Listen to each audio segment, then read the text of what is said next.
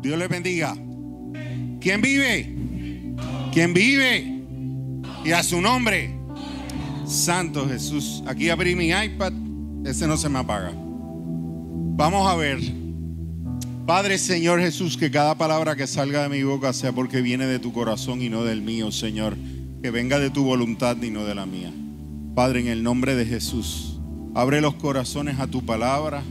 Y si por alguna razón hay algo entremetido que sea de mi voluntad, cierra los oídos a esa palabra. Que sean abiertos único y exclusivamente para la palabra que viene de tu corazón, oh Señor. En el nombre de Jesús. Amén. Bueno, como voy a ir a las millas, usted el que quiera anotar, anote ahí el Salmo 51. Gracias.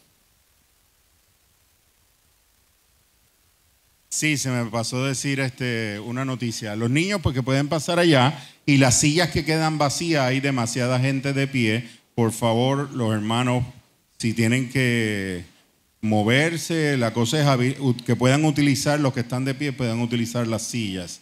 Y si hay una silla ocupada por una cartera o por algo en particular, pues por favor, eh, no es para la cartera, es para los hermanos.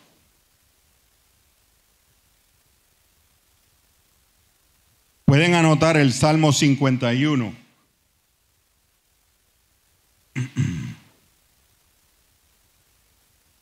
Pueden anotar Mateo 20. Pueden anotar Juan 17. Y pueden anotar Romanos 15. En esa misma secuencia. Usted anote Salmo 51, Mateo 20, Juan 17 y Romanos 15. ¿Ok? Y ahí va a girar la predicación. Y usted lo estudia en su casa. Y usted profundiza en su casa. ¿Usted sabe por qué? Porque el Salmo 51, versículo 6, dice, he aquí tú amas la verdad en lo íntimo y en lo secreto me has hecho comprender sabiduría.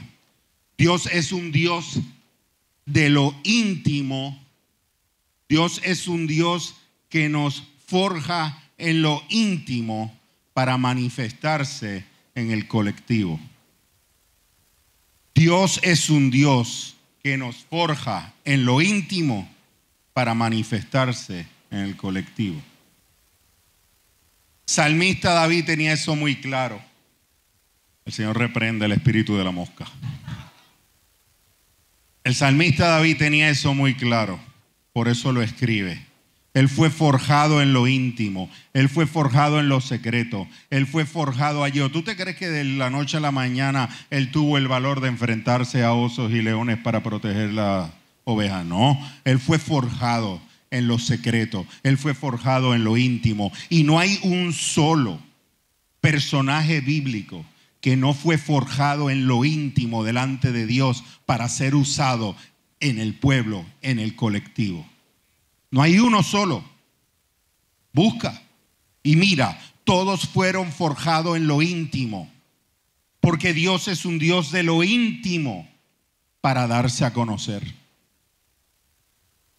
Así que cuando te lleves esos capítulos, llévalos para estudiarlo en lo íntimo, en lo secreto para que Dios te utilice en el colectivo, para que Dios te utilice en público, para que Dios te utilice alrededor de tu casa, para que Dios te utilice en el trabajo, para que Dios te utilice donde quiera que te lleve.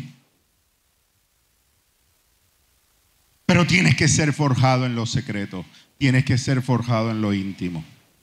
Todos y cada uno de los personajes bíblicos fueron así.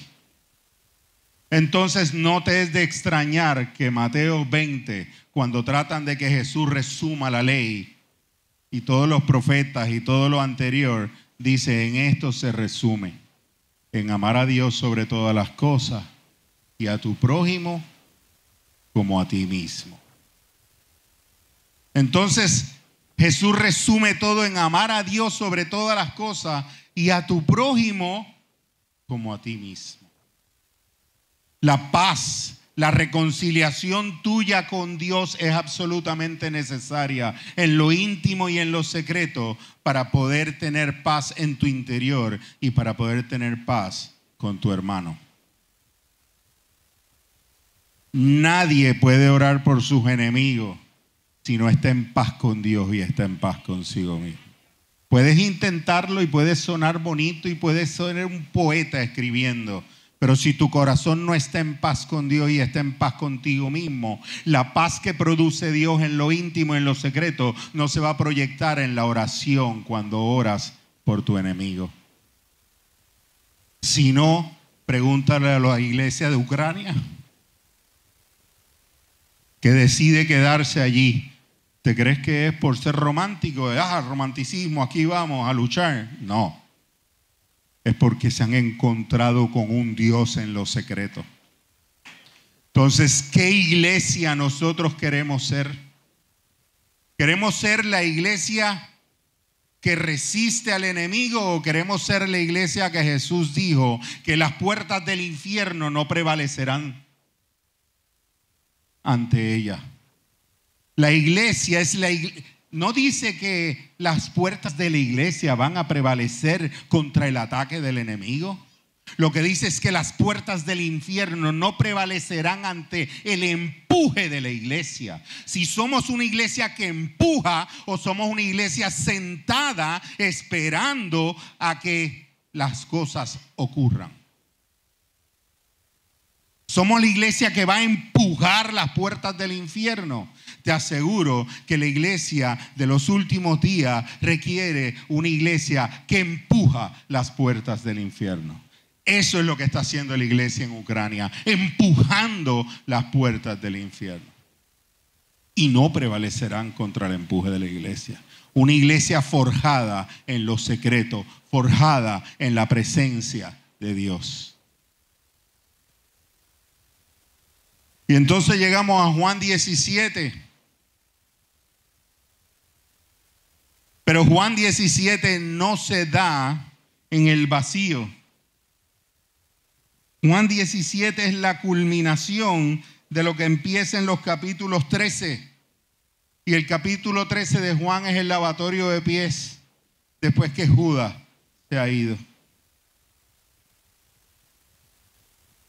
Y el capítulo 13 comienza con un Jesús sirviendo, con un Jesús que empieza a abrir y a desgarrar su corazón delante de sus discípulos. Entonces empiezas a ver a un Jesús en el capítulo 14, en el capítulo 15, que lo que está es desgarrando su corazón ante unos discípulos que él sabe que no le entienden hijitos míos, no puedo quedarme con vosotros. Yo sé que ahora no me entienden, pero va a venir un consolador que les hará entender. Y él se va desgajando, se va desgarrando. Es como si él rompiera su corazón para darle las últimas palabras, porque sabe que se van a ir todos en desbandada. Pedro me va a negar, el único que va a estar es Juan, pero todos los demás van a echar a correr. Y habrá otro que tendrá que entrar las manos en la llaga porque no lo va a creer. Van a haber otros que se van a ir caminando aunque sepa que ya resucitó y él lo sabe. él sabe que hay dos que se van para Emaú a poner kilómetros y kilómetros de distancia a donde está ocurriendo, donde ya está el Cristo resucitado, porque los caminantes de Emaú le dicen, es que resucitó. Porque unas que eran de los nuestros lo dijeron. Ya ellos sabían que había resucitado cuando echaron un pie. Y Jesús sabe que no entienden lo que está pasando, que no comprenden. ¿Cuántas veces nosotros no comprendemos el proceso de Dios? ¿O cuántas veces no entendemos lo que Dios está haciendo en medio de la iglesia? Pero tenemos que descansar en lo secreto de Dios, en lo que ya Dios ha dicho, en lo que ya Dios ha hablado, en que encomienda a Jehová tu camino, confía en Él y Él hará. Empieza a creer en las escrituras. Empieza a dejar que las escrituras transformen tus pensamientos para ser dirigido a la perfecta voluntad de Dios. Romanos 12. Juan 17 no existe si no existe el desgarrar de Jesús delante de sus discípulos. En el capítulo 13, 14, 15 y 16, léelos. Y en el capítulo 17 empieza Jesús a qué? A orar. La última oración que va a hacer con sus discípulos y empieza a orar. Y en el capítulo 17, la primera parte es que ora por sí mismo. La segunda parte de la oración es que empieza a orar por sus discípulos. En parte de la oración dice, yo ruego por ellos, no ruego por el mundo, sino por los que me diste, porque tuyos son, y todo lo mío es tuyo, y lo tuyo mío, y soy glorificado en ellos. Más adelante dice, a los que me has dado, guárdalos en tu nombre, para que sean uno, así como nosotros. ¿Quiénes somos nosotros? El Padre, el Espíritu Santo y Jesús. Que ellos sean uno. Está diciéndole, Padre, que ellos sean uno como nosotros somos uno. Pero él sigue orando, no se queda ahí. Y la última parte del capítulo 17 es la oración. ¿Por quién? Por ti y por mí. Porque hace dos mil años atrás, antes de la crucifixión, Él te tenía en sus pensamientos. Él sabía de tu corazón, sabía lo que acontecía, sabía que no entendías ni papa del proceso en el que te estás metiendo, ni en el que estabas metido. Pero sabía que necesitas una experiencia íntima con Él en lo secreto para ser uno con Dios como ellos son uno. Porque Juan Juan no, Jesús ora en Juan. Al final dice,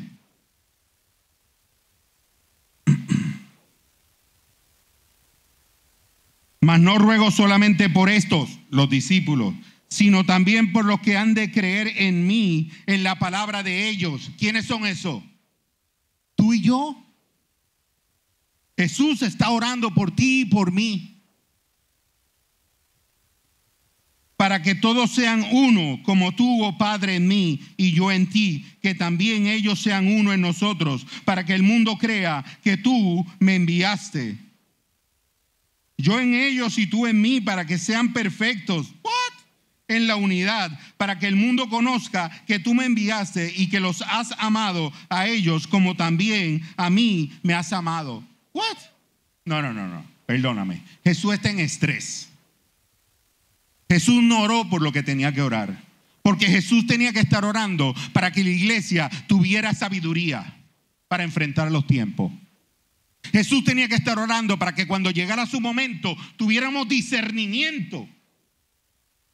Jesús tenía que estar orando para que pudiéramos entender las escrituras, pero es que Jesús se puso estrésico. Y lo único que se acordó fue orar por ti y por mí, para que fuésemos uno, como ellos son uno, para que el mundo crea que Él fue enviado. ¿Crees que fue un lapsus mentis de Jesús? ¿Verdaderamente podemos creer que fue que se le escapó a Jesús por lo que tenía que orar?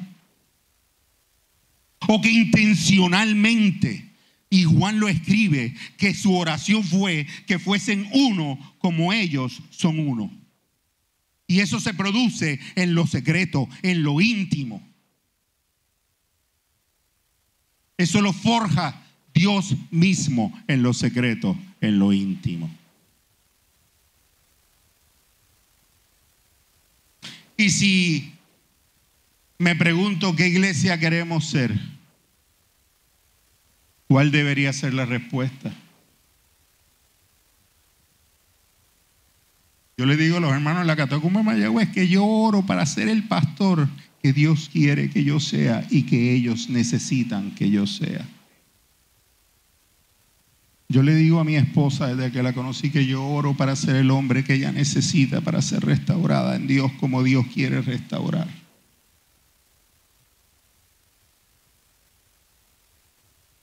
Y anhelo que la iglesia entera de las catacumbas de Mayagüey, la iglesia de las catacumbas, el ministerio cristiano de las catacumbas, doble sus rodillas y ore anhelando ser el ministerio que Dios quiere que nosotros seamos para el tiempo en que estamos viviendo.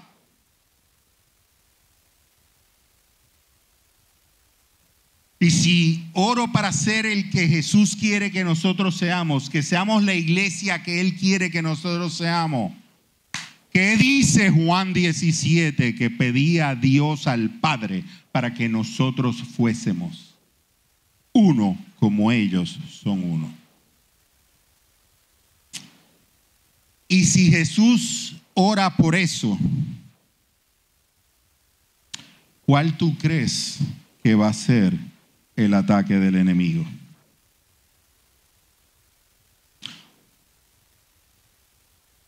¿Dudas de que va a tratar de dividir? Si la oración de Jesús dice que para que la gente conozca que Él fue enviado tenemos que ser uno, ¿acaso no crees que el enemigo donde va a atacar es a qué? ¿A la unidad de la iglesia? ¿A los vínculos de unidad en el matrimonio? ¿A los vínculos, vínculos de unidad entre padres e hijos? ¿A los vínculos de unidad en la célula, a los vínculos de unidad en la iglesia, a los vínculos de unidad en el ministerio, a los vínculos de unidad en la iglesia local. ¿No es ahí a donde el enemigo va a atacar? ¿Qué fue lo primero que ocurrió en la iglesia primitiva? ¿Acaso las cartas de Pablo no hablan de la división? Romanos 15 existe porque existe un Romanos 13 y un Romanos 14. Donde había, porque si tú te crees que fueron a preguntarle a Pablo, ven acá, ¿qué tú crees? ¿Qué, tú opinas de, de esto? A mí me da igual lo que tú opines, ¿verdad? Porque nos llevamos bien. No, no, no, no. Allí se estaban matando. Por si uno comía, otro no comía, por la interpretación bíblica. Y ambos bandos estaban seguros de que tenían la absoluta verdad.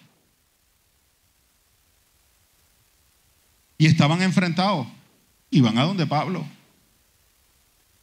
Pero Pablo no fue el único que tuvo que enfrentar gente que quería que él se posicionara. Jesús también. Cuando fueron a donde él a hablarle, ven acá, dime a ver del divorcio. ¿Qué hizo Jesús? ¿Asumió un bando? No. ¿Qué hizo él? Puso la mirada de cada uno de ellos en la naturaleza de Dios, en el corazón del Padre. Buscaron que Pablo tomara una posición entre uno y el otro. Dos bandos. ¿Qué hizo Pablo? ¿Tomó bando? No. ¿Qué hizo? Puso la mirada en el corazón de quién? Del Padre. Si había alguien que tenía gente dividida y fragmentada como discípulo fue Jesús.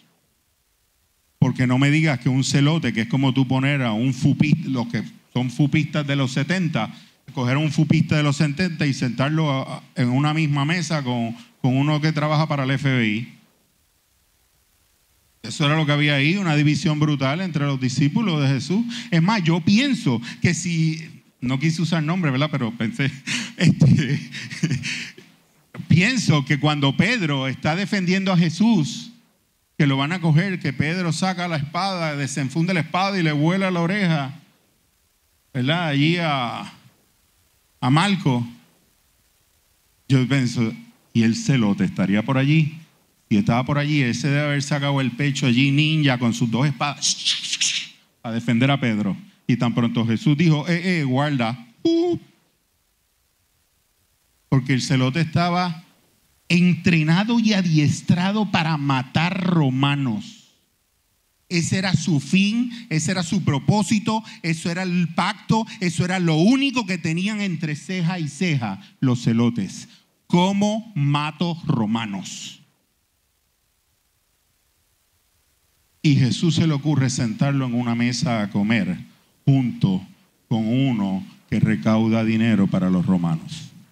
Un judío traidor que se sienta con los romanos y trabaja con los romanos. Para, ¿Tú te imaginas eso?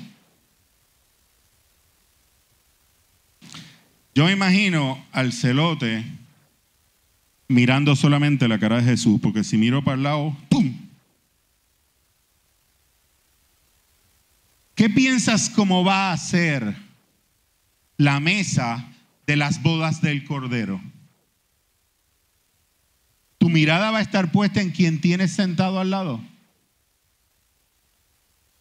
o tu mirada va a estar puesta en el Cordero, en el león de Judá, en el león de la tribu. ¿A quién vas a mirar tú el día de las bodas del Cordero? ¿Al que está sentado al lado? No, tu mirada va a estar puesta en Dios. Tu mirada va a estar puesta en Cristo Jesús. Y eso es lo mismo que nosotros tenemos que hacer ahora. Porque te voy a decir algo. Y esto apúntalo porque esto no es nuevo. Esto es desde la iglesia primitiva. El enemigo busca dividir la iglesia porque esa es la iglesia que quiere el maestro, que quiere Dios, una iglesia unida.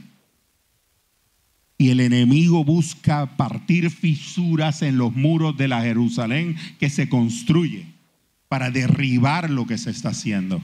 En Nemía venían a derribar lo que se estaba construyendo, pero sigilosamente, no era de frente.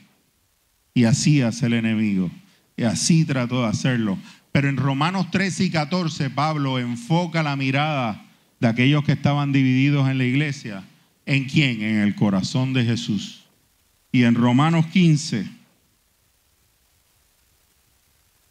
Pablo cierra prácticamente la discusión diciendo, así los que somos fuertes debemos soportar la flaqueza de los débiles y no agradarnos a nosotros mismos. No agradarnos a nosotros mismos. Cada uno de nosotros agrade a su prójimo en lo que es bueno para edificación porque ni aun Cristo se agradó a sí mismo, antes bien, como está escrito, los vituperios de los que vituperaban cayeron sobre mí. Déjame decirte que cuando las escrituras hablan de que Él no tuvo cosa igual a que aferrarse la gloria que había en los cielos, eso es no agradarse a sí mismo.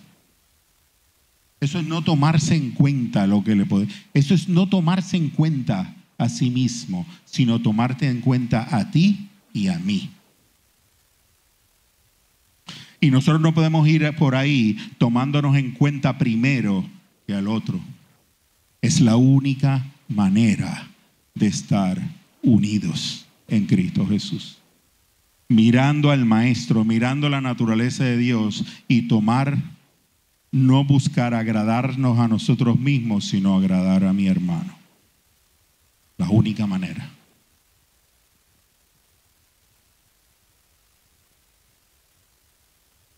La iglesia primitiva fue atacada por ahí.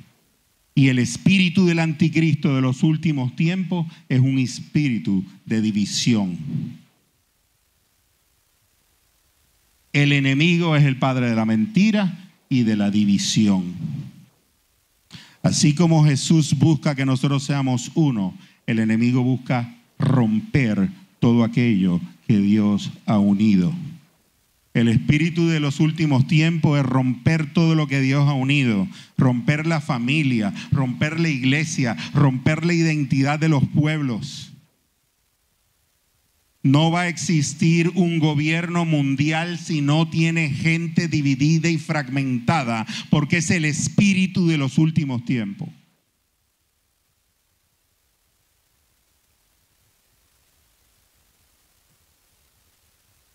Lo podemos ver en el simulacro del COVID. Hay familias divididas. Hay familias que no dejan entrar que unos entren a la casa, otros pueden, otros no.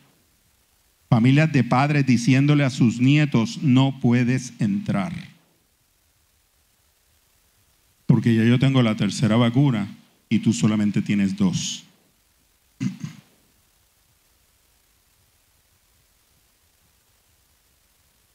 ¿Qué pasa si sentamos al más freak de los freaks del COVID con cinco mascarillas pasando el trimmer en el patio solo en la casa?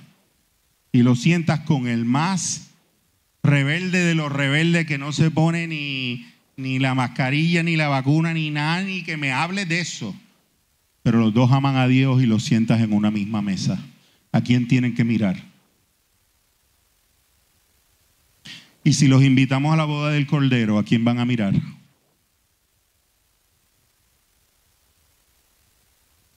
Esto fue un simulacro del espíritu de los últimos tiempos. Hay más intentos de fragmentar a la iglesia, de fragmentar familia.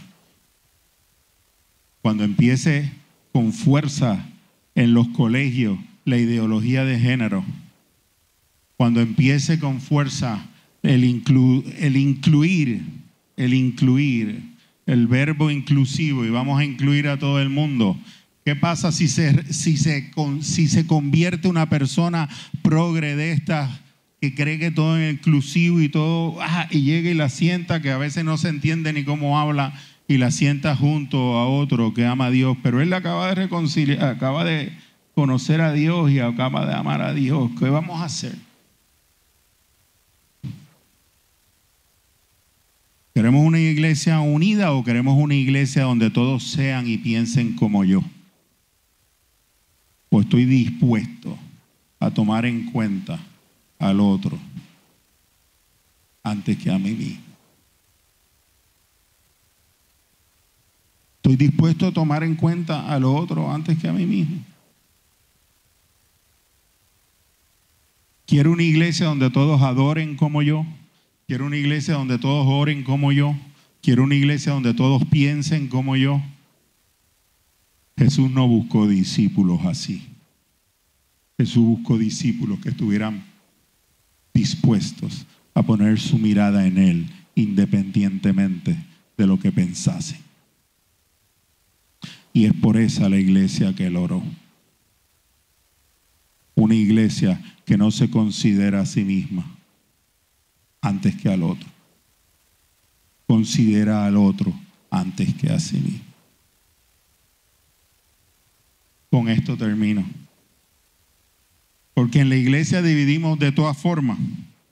Ah, esos son dinosaurios. Fíjate de eso. Yo no voy a oírlo. Que me hable uno joven. Que no me hable el viejito. Que me hable a Mauri que tiene los dreadlocks ahí con los tenis. Me encanta a Mauri cuando habla ahí. O el viejito que dice, yo no le presto atención porque es que son muy jóvenes. Cuidado, cuidado.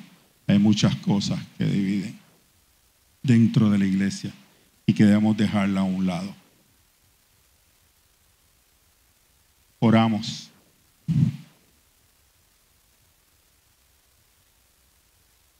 Y le digo a los líderes, le digo a los pastores, le digo a los líderes de ministerio.